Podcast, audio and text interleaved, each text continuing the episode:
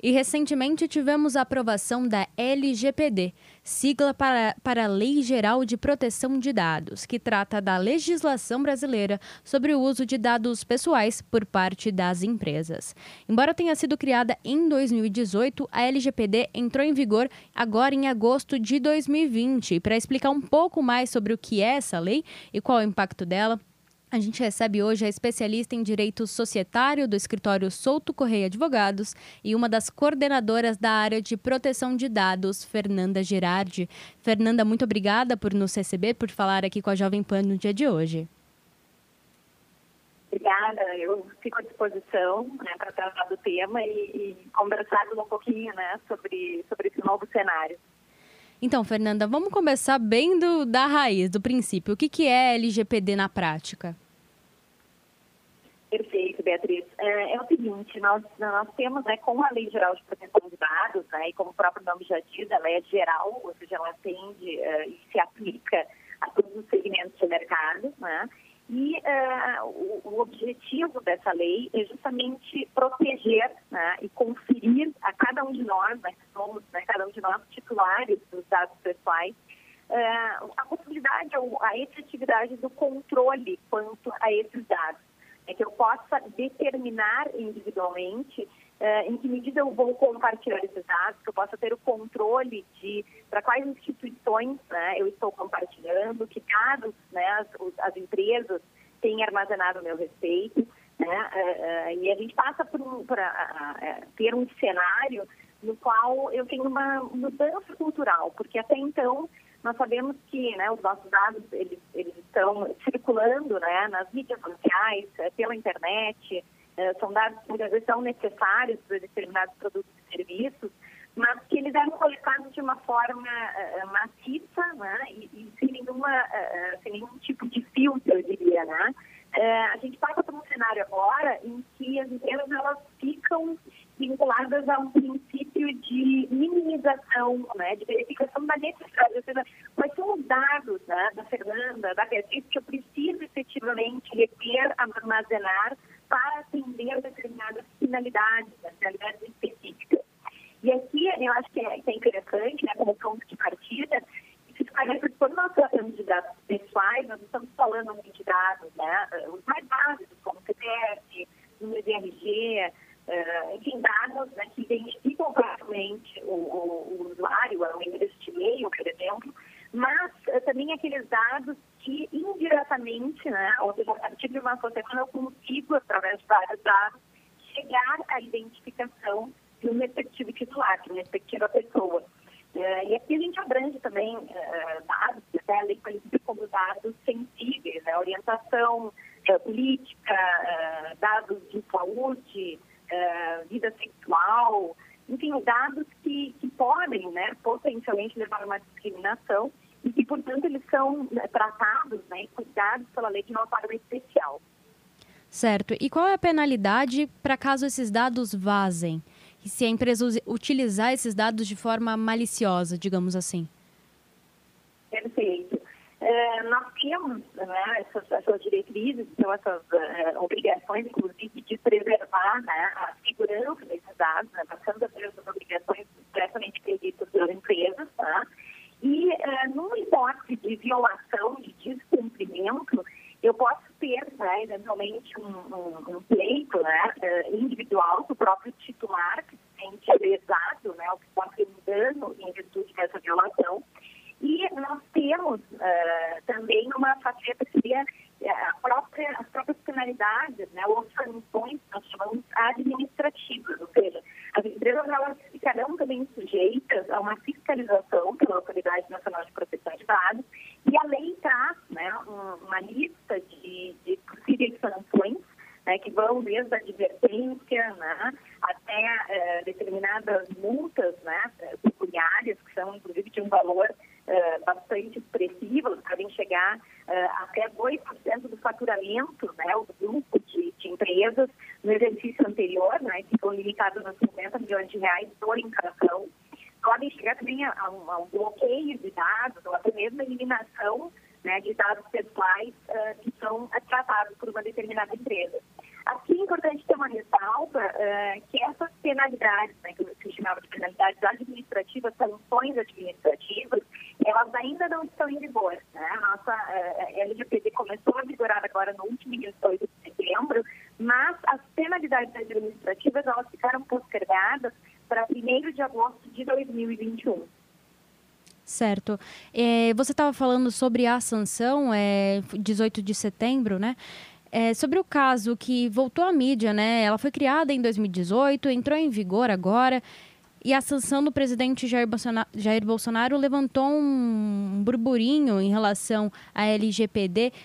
Que, que mudou da sanção para cá, do primeiro projeto? O que, que a gente pode destacar como as maiores mudanças dentro da LGPD? É, o que aconteceu foi que nós tivemos né, a previsão, então, de, de início de, de vigência, então ela estava demarcada agora para agosto de 2020. Uhum. E com a pandemia, nós tivemos né, uma medida provisória que prorrogou esse início de vigência, né, a medida provisória 959, que prorrogou para 3 de maio de 2021. Então, uh, se criou uma expectativa né, de que, com base nessa medida provisória, nós poderíamos ter essa postergação da entrada em vigor.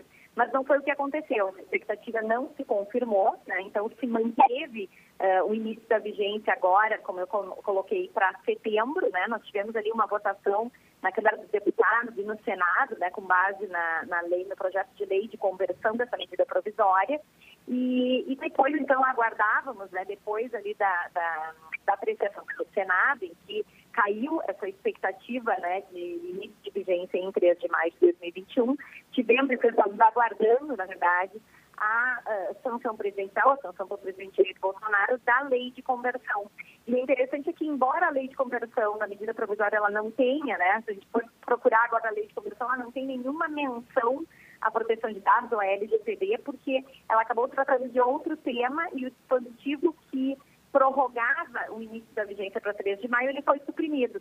Então, nós voltamos né, lá para o texto eh, de 2018, que sofreu depois algumas eh, modificações também no meio do caminho. Né? Nós tivemos ali a Lei 13.853 de 19, que modificou algumas questões.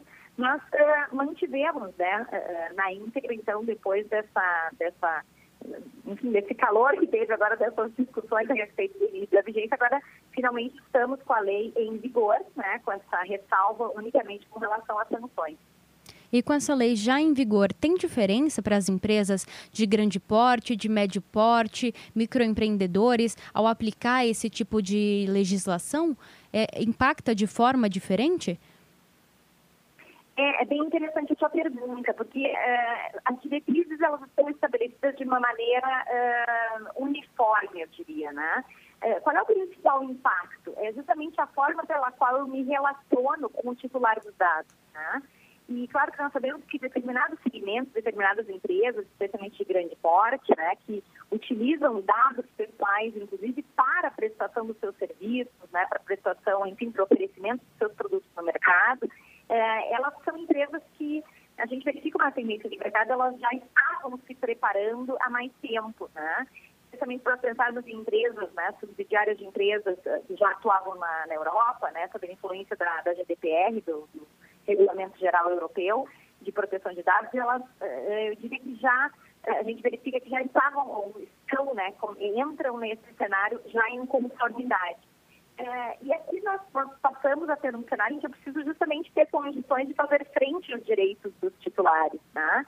É, ou seja, eu preciso ter mecanismos que permitam é, prestar informações aos titulares, né? Porque eu, eu me deparo com uma solicitação de informações, ah, quais são os dados que têm, né? Ou são tratados, né? Que, que são armazenados a meu respeito.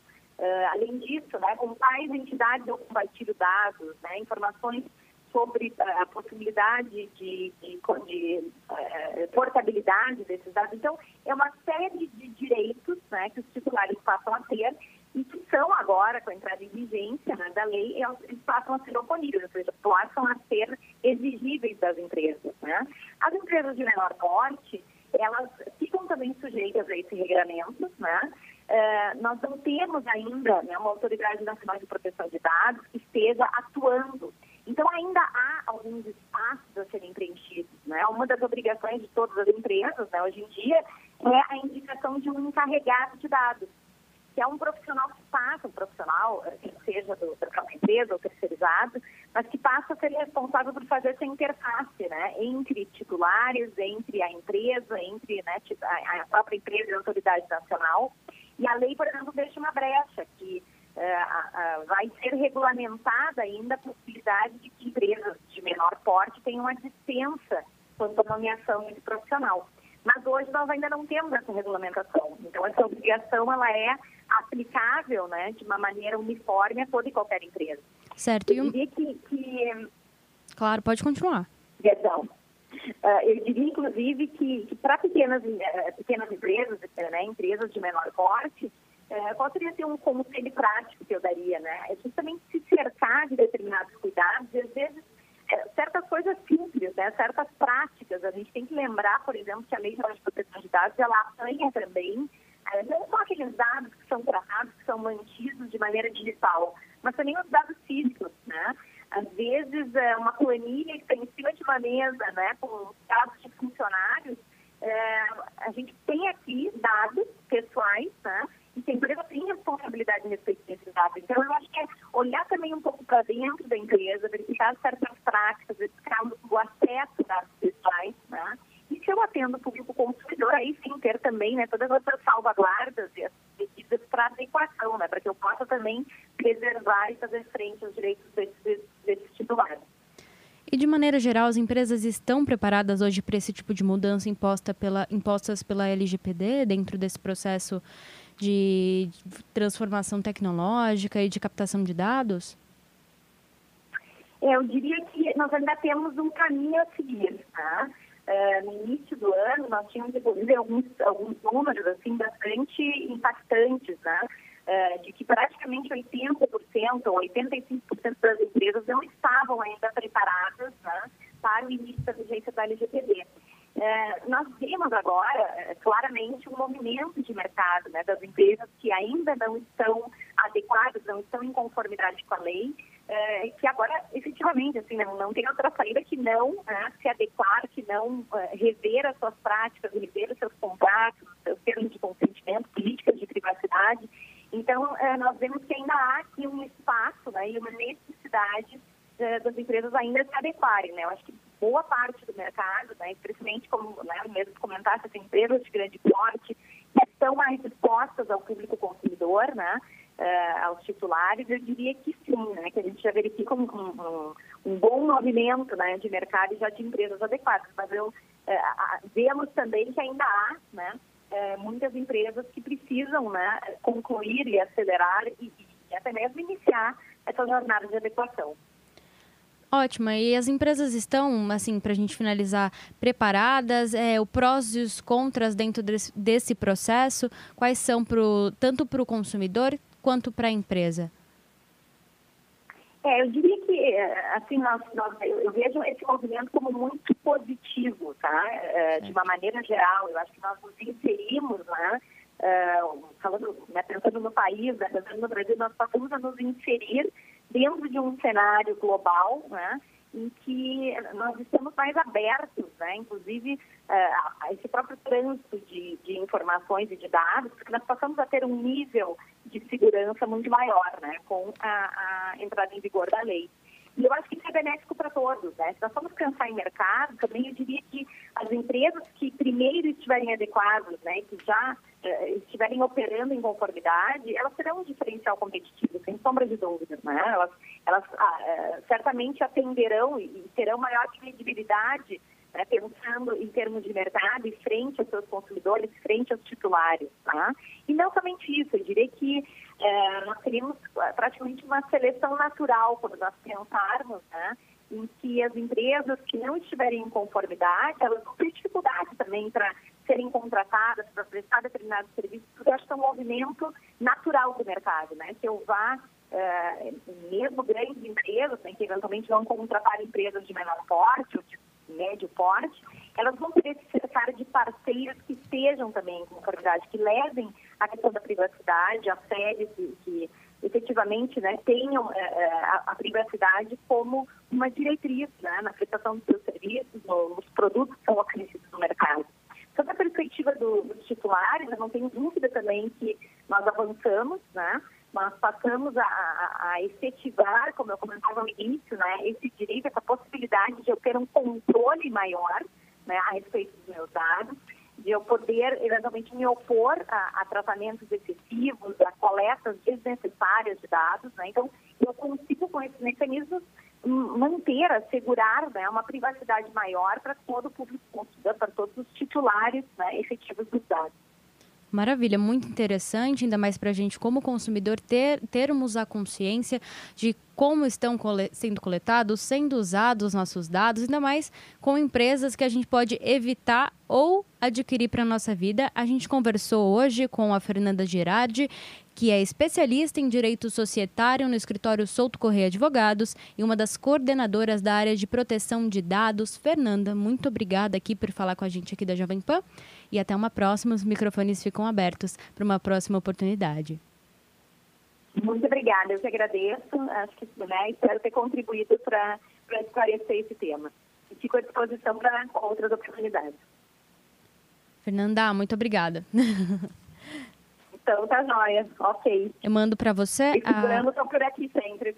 Muito obrigada pela disponibilidade, pela paciência por hoje, que hoje foi um dia atípico. Eu te mando a entrevistinha já. Te mando pelo WhatsApp e posso mandar também para a Francine, tá?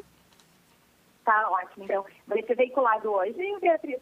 Isso, vai entrar antes do Jornal da Manhã, por volta das entra a primeira vez na madrugada, é que ela vai rodar várias vezes. Por volta das quatro e meia da manhã, eu acho que é a primeira exibição dela. Eu preciso montar os blocos, como é gravado. Mas aí eu te aviso uhum. o horário correto. Também te mando o material para você não ter que ficar à mercê de ouvir ao vivo. Perfeito, tá jóia. Muito obrigada, viu, Fernanda? Até mais.